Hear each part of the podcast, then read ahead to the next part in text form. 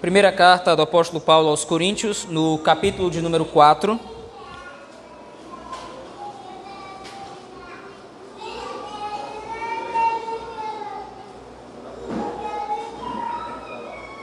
Primeira carta do apóstolo Paulo aos Coríntios, capítulo 4,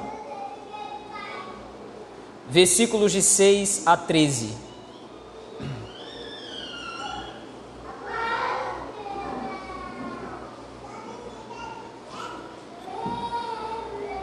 1 Coríntios capítulo 4, versículos de 6 a 13, assim nos diz a palavra do Senhor. Estas coisas, irmãos, apliquei-as figuradamente a mim mesmo e a Apolo, por vossa causa, para que por nosso exemplo aprendais isto: não ultrapasseis o que está escrito, a fim de que ninguém se ensoberbeça a favor de um em detrimento de outro. Pois quem é que te faz sobressair? E que tens tu que não tenhas recebido? E, se o recebeste, por que te vanglorias, como se não tiveras recebido? Já estás fartos, já estás ricos, chegastes a reinar sem nós. Sim, tomara reinasses, para que também nós viéssemos a reinar convosco. Porque a mim me parece que Deus nos pôs, a nós, os apóstolos, em último lugar, como se fôssemos condenados à morte porque nos tornamos espetáculo ao mundo, tanto a anjos como a homens. Nós somos loucos por causa de Cristo, e vós sábios em Cristo. Nós fracos e vós fortes. Vós nobres e nós desprezíveis. Até a presente hora sofremos fome e sede e nudez, e somos esbofeteados e não temos morada certa. E nos afadigamos, trabalhando com as nossas próprias mãos. Quando somos injuriados, bendizemos quando perseguidos, suportamos. Quando caluniados, procuramos conciliação. Até agora, temos chegado a ser considerados lixo do mundo, escória de todos. Amém. Vamos orar ao Senhor nosso Deus nesse momento. Deus grandioso, nós nos colocamos na tua palavra, diante da tua palavra agora nesse momento, tendo lido o texto sagrado pedindo que o Senhor nos ajude a compreender o texto bíblico, que nós possamos ser pastoreados pelo Senhor, para que nós possamos aprender de Ti os princípios que edificam, ó Deus, uma igreja. Desejamos ser uma igreja conforme a Tua palavra. Para isso, nós recorremos à fonte do conhecimento que vem do Senhor. Nos ajuda, Senhor Deus, abre o nosso coração. É o que nós te rogamos em Cristo Jesus, nosso Senhor. Amém. Meus irmãos, nós temos visto, na verdade, desde o capítulo 2, como o apóstolo Paulo cuidadosamente vai construindo o seu argumento, a fim de demonstrar para os irmãos daquela igreja, os irmãos da igreja de Corinto, que todo tipo de arrogância, todo tipo de orgulho, todo tipo de divisão dentro da igreja, principalmente com base na sabedoria dos homens, é algo fútil e algo inútil para a edificação da igreja. É preciso que nós nos lembremos disso. Os coríntios, ou os corintos, os crentes em Corinto, eles não estavam se dividindo dentro da igreja, querendo de fato destruir a própria igreja. A intenção deles não é essa, mas porque eles confiavam mais na sabedoria dos homens do que no evangelho do Senhor, eles estavam de fato causando mal na igreja. Porque por causa dessa sabedoria, por causa desse grande conhecimento que eles achavam que tinha, eles estavam repartindo e dividindo o povo de Deus. O apóstolo Paulo, ao longo de todo o capítulo 2, expôs isso, e no capítulo 3 ele começa a se usar a ele e aos apóstolos como exemplo do sentimento que deve habitar o coração dos crentes de fato em relação à igreja. Agora, no capítulo 4, versículos 6 a 13, como nós acabamos de ler, o apóstolo Paulo torna ainda mais claro essa ideia de fazer um comparativo entre ele e Apolo, por exemplo, e os demais irmãos daquela igreja. E por que que Paulo usa tanto a si mesmo e Apolo como exemplos? Se você se lembrar, no capítulo 1, é visto e é registrado que o apóstolo Paulo recebeu uma denúncia da casa de uma determinada irmã, Chloe, E essa irmã, juntamente com esses irmãos que levaram a denúncia até o apóstolo Paulo, estavam afirmando que Apolo, Paulo, Cefas e outros servos de Deus estavam sendo usados pela igreja como sendo algum tipo ou uma espécie de heróis que estavam expondo as suas preferências pessoais. Eu sou de Apolo, porque Apolo prega melhor. Não, eu sou de Paulo porque Paulo tem um conhecimento filosófico mais profundo. Eu sou de Cefas, porque Cefas de repente é o tradicional, ele é o conservador em termos religiosos. Todas essas coisas e todos esses irmãos estavam sendo usados agora para alimentar o orgulho e o ego da igreja de Corinto. Mas então o apóstolo Paulo começa, volte seus olhos ao texto comigo, por favor. Ele começa no versículo 6 dizendo: Estas coisas, irmãos, apliquei-as figuradamente. A palavra figurada aqui é uma espécie de exemplo. Eu apliquei essas coisas dando um exemplo a mim mesmo e a Apolo por vossa causa, para que através do nosso próprio exemplo aprendais uma coisa. O que é que os coríntios eles devem aprender depois de todos esses exemplos e todas essas exortações que o apóstolo Paulo traçou até aqui? Não ultrapasseis o que está escrito. Veja, há uma dúvida aqui, e os comentaristas eles se dividem para saber a que, que o apóstolo Paulo está se referindo quando ele diz não ultrapasseis o que está escrito. A primeira dúvida é: será que o apóstolo Paulo está falando sobre os escritos dele mesmo? Lembre-se, essa, apesar de ser a primeira carta aos Coríntios nas nossas Bíblias, ela não é a primeira carta que o apóstolo Paulo direcionou à igreja de Corinto. Essa aqui, na verdade, é a segunda carta. Ele havia escrito uma outra antes dessa. Então, alguns dizem que quando ele fala não ultrapasseis o que está escrito, ele está fazendo aos mandamentos que ele mesmo havia determinado numa carta anterior. A segunda possibilidade é que ele está dizendo não ultrapasseis o que nas escrituras do Antigo Testamento está escrito. E essa segunda proposta ela é mais aceitável, porque se nós vemos ao longo de todo o capítulo 3, principalmente, o apóstolo Paulo faz várias citações do Antigo Testamento, no livro de Jó, no livro dos Salmos, ele faz diversas citações do Antigo Testamento.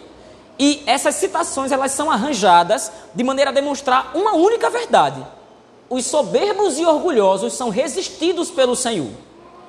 Então agora o apóstolo Paulo está deixando claro aqui o meu exemplo e o de Apolo eu usei a mim mesmo e Apolo como exemplos para que vocês percebam que nós, os apóstolos, e no caso de Apolo, os presbíteros da igreja, nós, servos do Senhor, todo o nosso trabalho foi feito debaixo de humildade e de submissão à palavra do Senhor.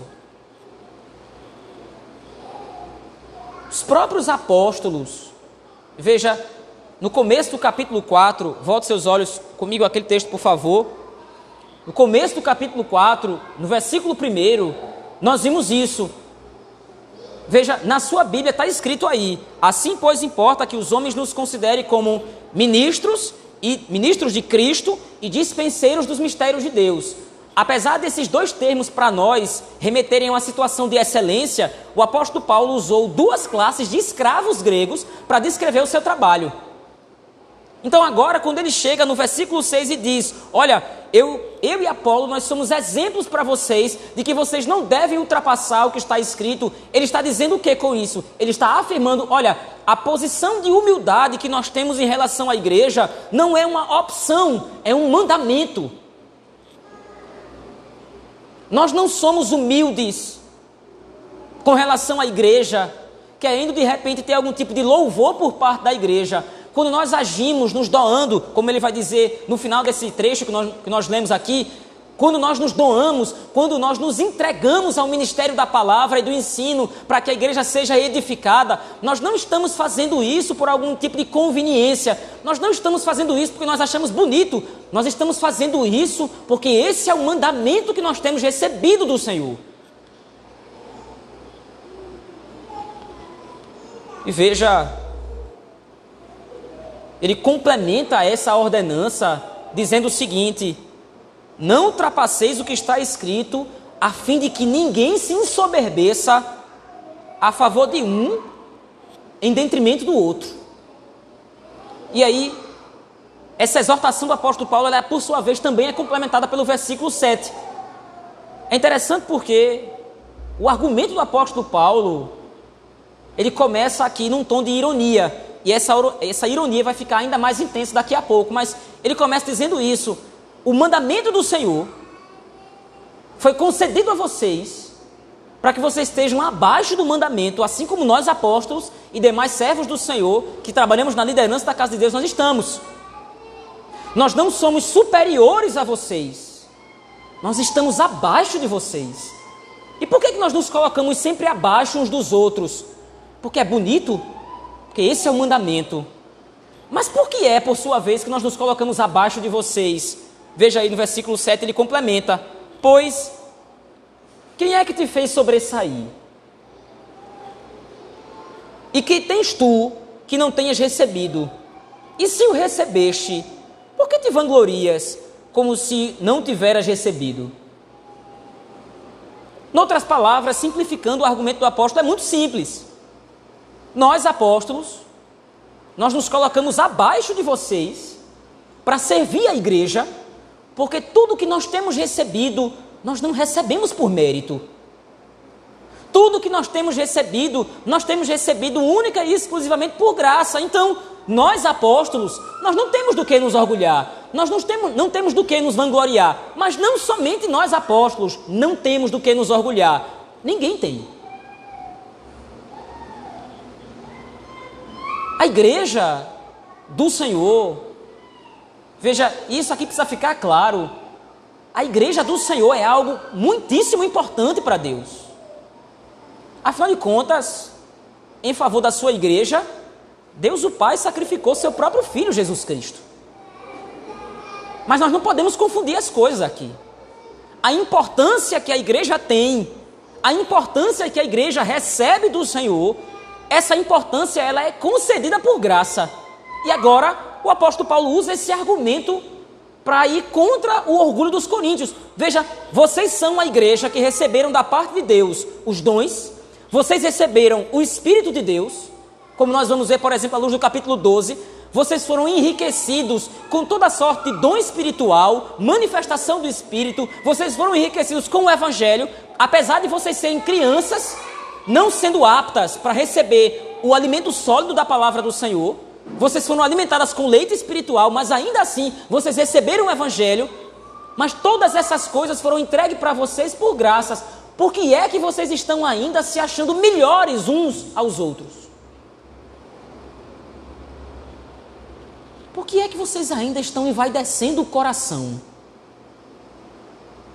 Por que é que vocês ainda insistem nessa divisão dentro da igreja, se achando uns melhores do que os outros? Isso é ultrapassar o mandamento escrito. Isso é ferir o que a escritura demonstra para o padrão do que é ser uma igreja.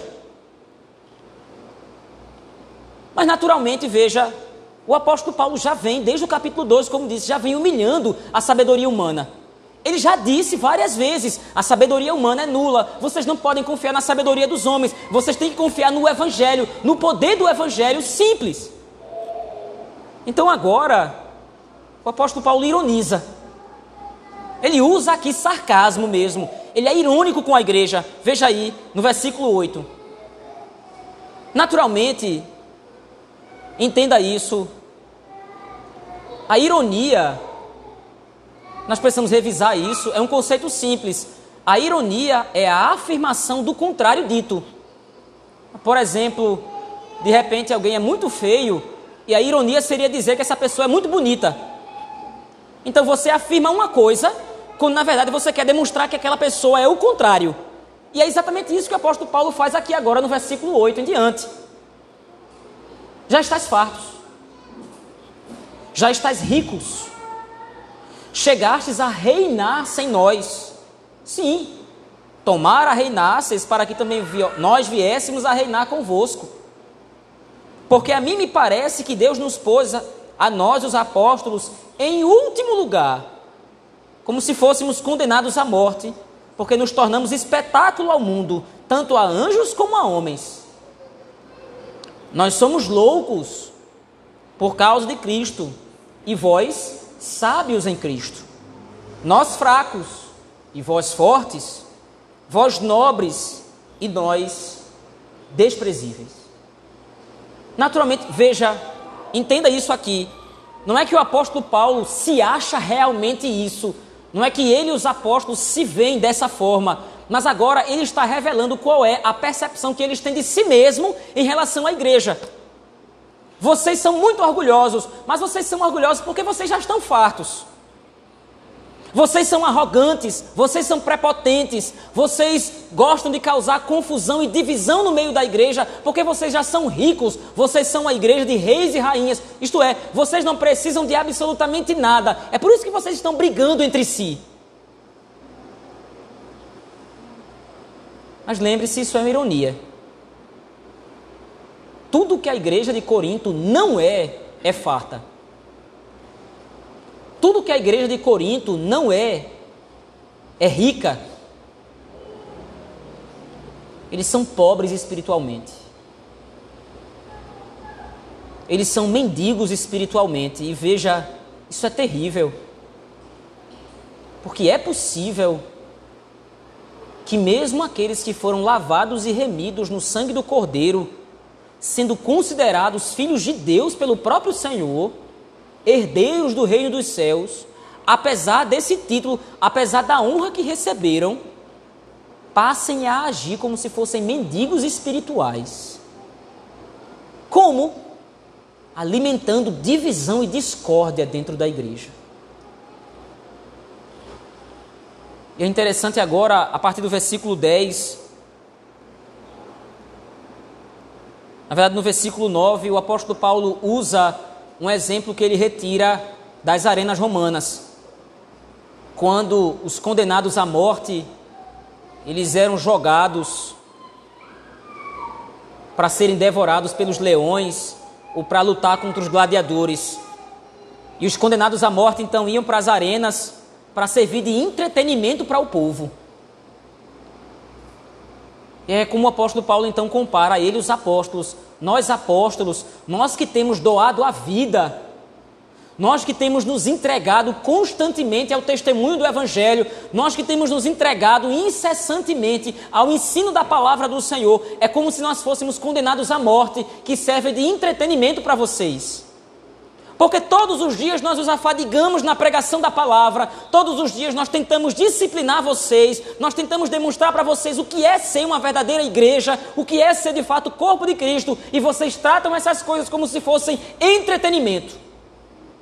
Vocês fazem pouco caso do exemplo dos apóstolos, vocês fazem pouco caso do exemplo de presbíteros e tantas pessoas que se sacrificam, sacrificam, como é o caso, por exemplo, de Sóstenes que agora está com Paulo na igreja de Éfeso, mas era da igreja de Corinto.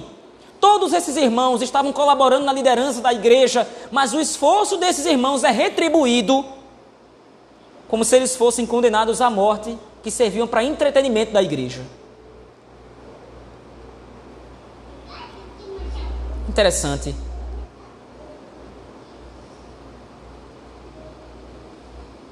Entenda, há uma comparação direta entre os apóstolos de Cristo e a pessoa do próprio Cristo. O apóstolo Paulo já disse isso no capítulo 3. Olha, eu preguei, eu plantei, Apolo regou, mas quem deu o crescimento foi o Senhor. É Ele quem faz a obra. Nós somos apenas ferramentas, nós somos apenas instrumentos. Mas agora o apóstolo Paulo está dizendo: nós somos espetáculo para o mundo, nós somos espetáculo para os homens, nós somos espetáculo para vocês. E é interessante, veja, quanto mais uma igreja ela é aqui, quanto mais a igreja de Corinto estava sendo alimentada pelo Espírito através da pregação genuína do Evangelho, mais ridícula a igreja estava se passando. Porque ao invés de valorizar a pregação do Evangelho, ao invés de valorizar o ensino da palavra do Senhor, agindo tal como está escrito e determinado, a igreja estava menosprezando o esforço dos apóstolos, agindo com divisão e discórdia dentro da igreja. Mas por que, que o apóstolo Paulo usa termos tão pesados quanto o que eles encontram aqui? Veja no versículo 10 ele diz: Nós somos loucos e vocês são sábios. Nós somos fracos, vocês são fortes. Veja, qual é o sentimento que o apóstolo Paulo deseja imprimir? Qual é o sentimento que o apóstolo Paulo deseja refletir na igreja? Entenda isso. Nós já temos visto isso aqui ao longo do Evangelho de Mateus, especificamente no capítulo 18, nós vimos isso.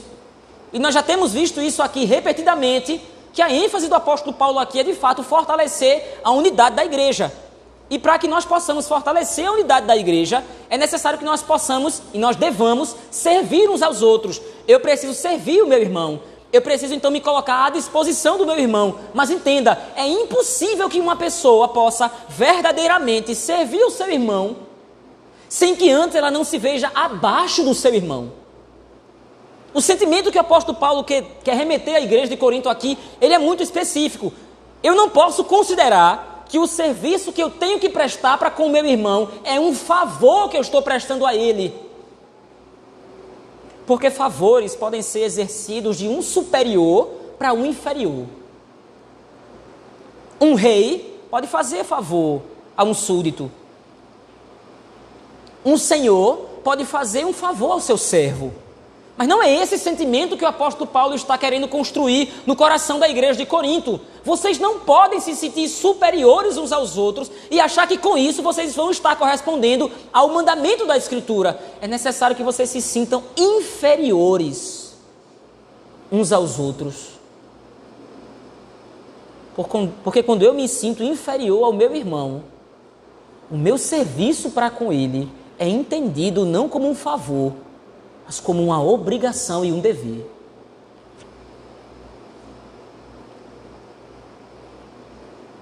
Eu não sou superior a meu irmão. Eu sou seu servo. Eu estou abaixo dele.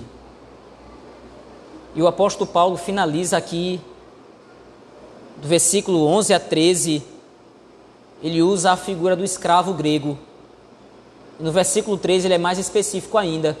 No versículo 11 ele diz: Até a presente hora nós temos sofrido fome, sede, nudez, nós somos esbofeteados, nós não temos morada certa, nós nos afadigamos, trabalhando com as nossas próprias mãos.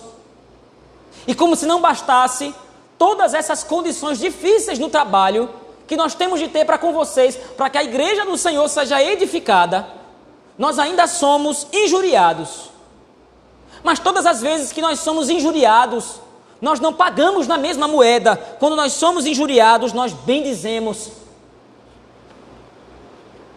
Quando nós somos perseguidos, nós suportamos.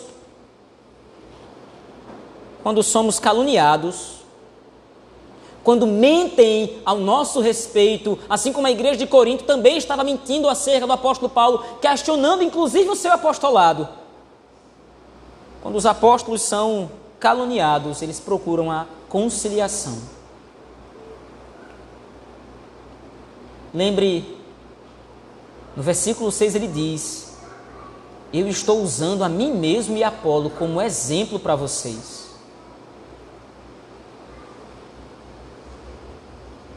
Geralmente nós não fazemos isso.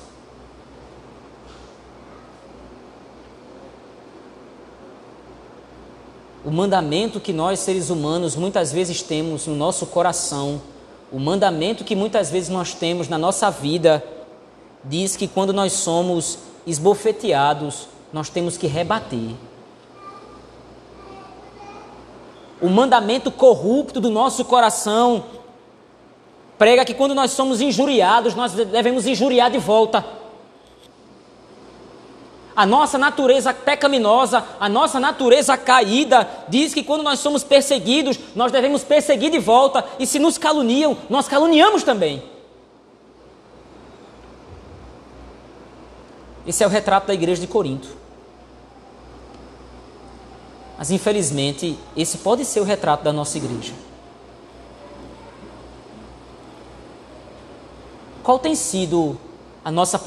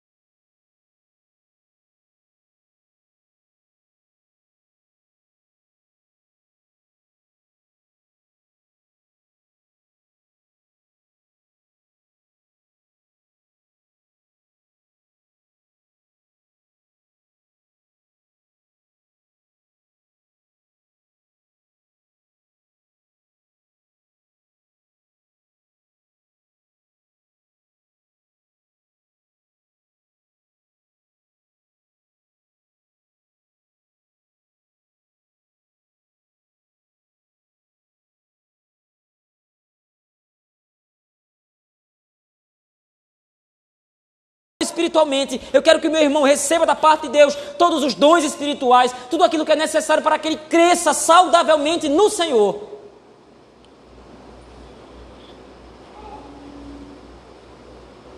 Servir como irmão em Cristo, na igreja de Cristo, requer muito mais do que ações externas de serviço.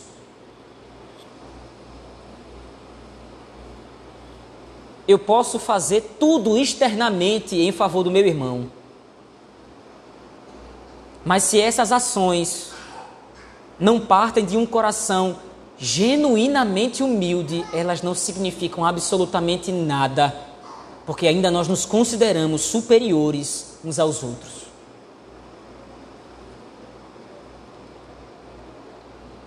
Mais uma vez, lembre disso. Quem são os apóstolos? São aqueles que receberam o seu chamado da boca do próprio Cristo. Ninguém foi até eles dizer: O Senhor está te chamando para ser apóstolo. O próprio Cristo ressurreto apareceu para eles e manifestou a sua vontade de que eles fossem homens separados para o ministério da palavra.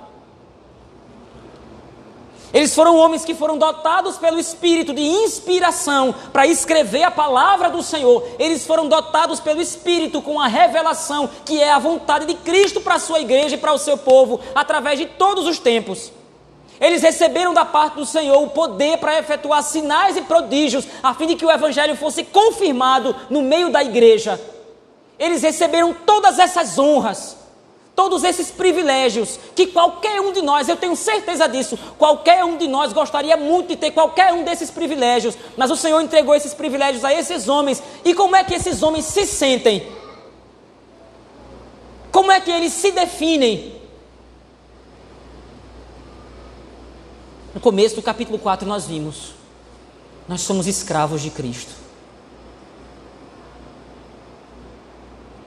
Tudo que nós somos nós somos escravos de Cristo, nós somos considerados lixo do mundo em favor da igreja. Enquanto que, por outro lado, a igreja de Corinto, e nós talvez muitas vezes, nos consideramos ricos, fartos, reis, rainhas, sábios, nós nos consideramos muitas vezes nobres. Mas muitas vezes nós nos consideramos superiores aos nossos irmãos que estão sentados aos nossos lados.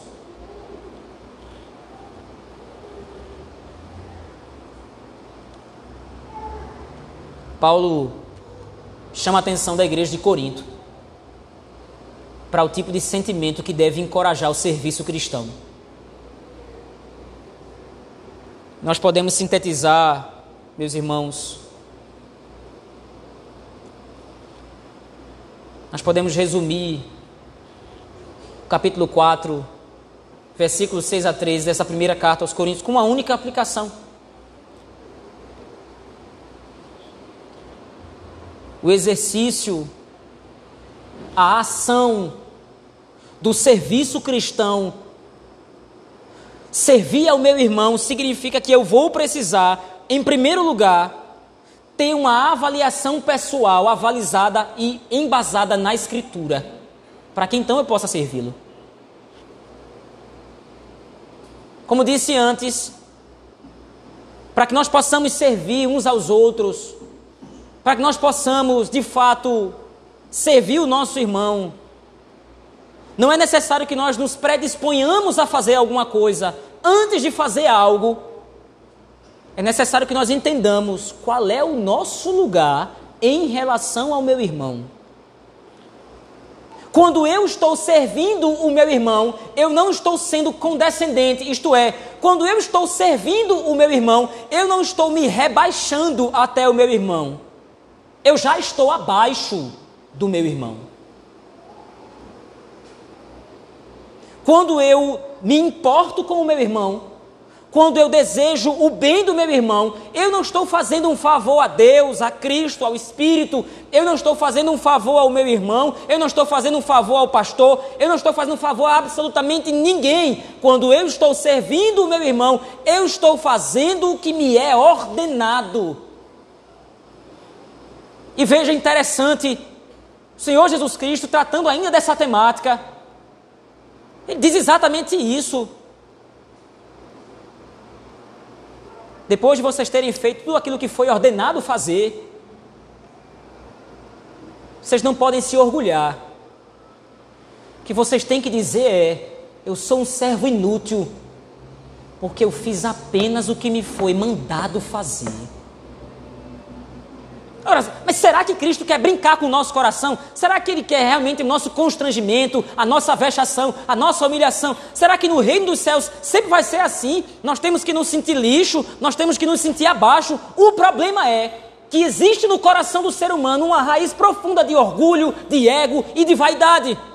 Quando Cristo, quando o apóstolo Paulo está combatendo diretamente o orgulho e a vaidade no coração dos irmãos, é porque a Escritura tem em mente, o Espírito Santo tem em mente que a tendência nossa nunca é de fato nos considerarmos lixo do mundo, nunca é de fato nos considerarmos abaixo do nosso irmão. A tendência no coração do homem é sempre se orgulhar.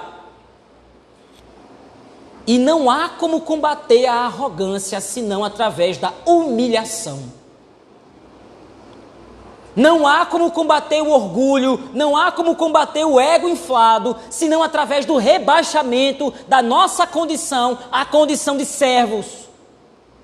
Eu preciso me anular para o bem do meu irmão.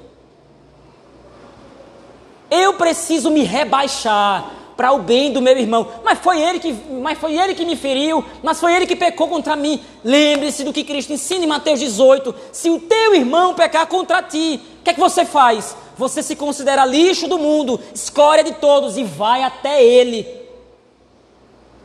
não importa o quanto você se sente importante, não importa o quanto você se sente magoado ou ferido, mais importante do que o seu sentimento pessoal com relação a si mesmo, mais do que o seu autoexame, mais do que a grande consideração que você tem a si mesmo, mais importante é a unidade da igreja.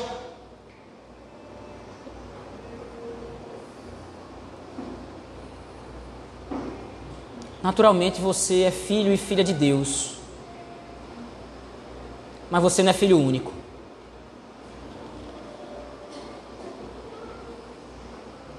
Certamente o Senhor Jesus Cristo verteu cada gota do seu sangue em favor de você, para que você pudesse usufruir de todos os benefícios do reino do céu, mas essa dádiva não foi concedida exclusivamente a você.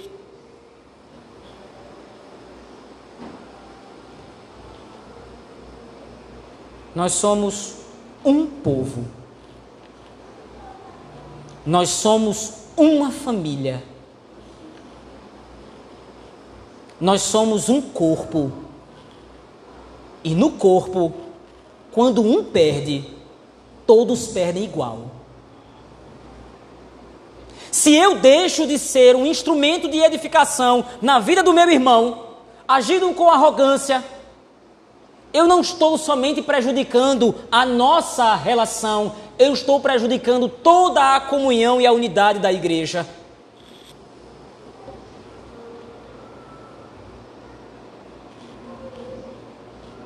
O apóstolo Paulo foi severo com os coríntios. Mas não há como não ser severo quando o assunto é orgulho e vaidade. Ou nós olhamos uns para os outros como servos uns dos outros, estando o nosso irmão acima de nós, ou sempre haverá no nosso coração a raiz da vaidade.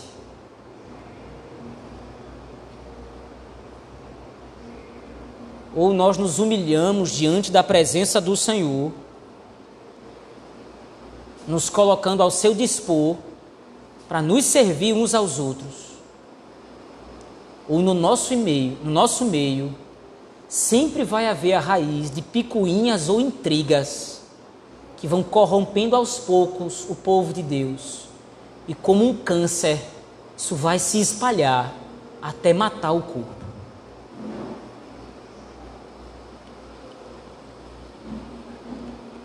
Esta não é a vontade do Senhor para a sua igreja. A vontade do Senhor é que nós não ultrapassemos o mandamento escrito. A vontade do Senhor é que nos submetamos a Cristo, nos submetendo uns aos outros. Quero concluir aqui, meus irmãos. 1 Coríntios capítulo 4, versículos 6 a 11, é uma dura repreensão.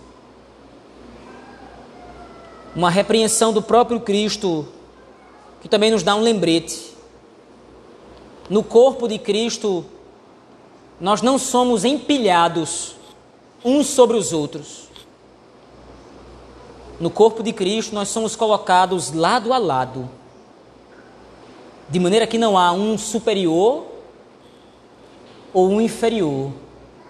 Todos se veem como iguais. Porém, apesar de nos vermos como iguais, como filhos de um mesmo Pai, como herdeiros de um mesmo reino, nós nos colocamos sempre abaixo uns dos outros, para que a única glória que apareça ou a aparecer seja a glória de Cristo, o cabeça da sua igreja. Vamos orar ao Senhor, meus irmãos nesse momento. Pai poderoso,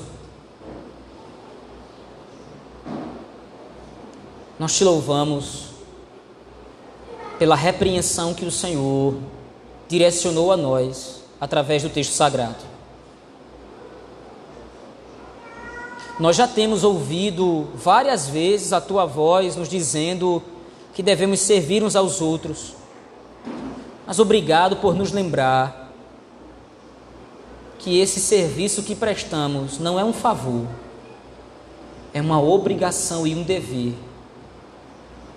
Nos ajuda a retirar de dentro do nosso coração toda raiz de amargura, todo rancor, nos ajuda a retirar do nosso coração toda arrogância, todo ego, porque nós precisamos uns dos outros. Nós não estamos fartos.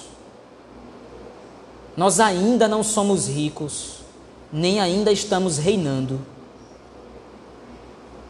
Mas estamos caminhando, marchando ao dia em que todos nós, como um corpo, como uma igreja, como um povo, nós estamos almejando chegar no dia, e certamente chegaremos, no dia em que finalmente em Cristo nós seremos fartos, ricos e reinaremos com Cristo para sempre. É assim que nós oramos, Senhor.